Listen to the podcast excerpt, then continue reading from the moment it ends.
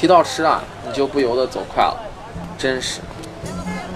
顺着这条细长的人车合一道路，我们就来到了回民街最核心的位置。看到布灵布灵闪光的东南亚劲糕了吗？就是这个十字路口了。右手边有个街道牌子，上面写着西洋市。比西洋市出名的是紧跟着它后面的刘记孝腊牛肉，好吃到什么程度呢？我带给我所有外地朋友吃，没一个人说不好吃的。哪时候你来这里都要排一小会儿队才能买上，过年啊你就别想了，排的队伍能把路堵了。知道西安人怎么形容他的吗？左手火车票，右手留绩效，足以证明他的稀缺了吧？可爱的是啊，这家店在如今还只收现金，可能全西安也就仅此一家了吧。老板可能也是个有情怀的人啊。当然，这个十字路口最重要的还不是它，它是一个分界点，分界着游客区、生活区、本地人来回民街的区。当然没有分这么仔细了，只是大部分人的习惯而已。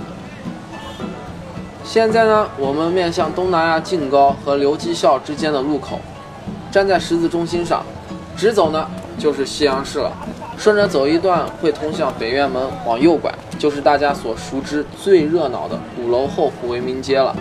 其实完全不用看路，顺着人流走就行了。节假日啊，人多的落脚都是问题。右手边的这条路呢，就是北广济街了。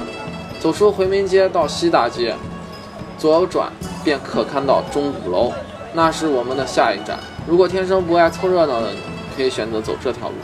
不过这可对不起你的胃了，好多小吃啊你都要错过了。左手边的这条路呢，不用考虑。不过我会告诉你，那是我们本地人来回民街觅食的天堂，小酥肉啊，羊蹄呀，烤肉啊。太多了，不能告诉你这么多的。如果有机会，下次再带你走这条路。选择好了吗？别着急，肯定饿了的。我先带你吃了好吃的再想。就在直走的路上，过十字一丢丢，瞧仔细了，在左边，店名叫贾三汤包。金灿灿的招牌，在这热闹的环境下也不是特别好找，一定要眼睛尖。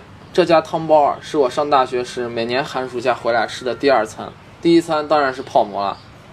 上二楼，咱们坐最里头靠窗户的位置，点两份汤包，一份牛肉，一份羊肉，不膻，放心。再一人一份八宝粥，天热加碗酸梅汤了。等着上的同时，看着楼下从各个地方来的游客们，难道这还不够悠闲吗？呵呵。不着急，休息会儿，吃舒服了，那我们说好，待会儿鼓楼见。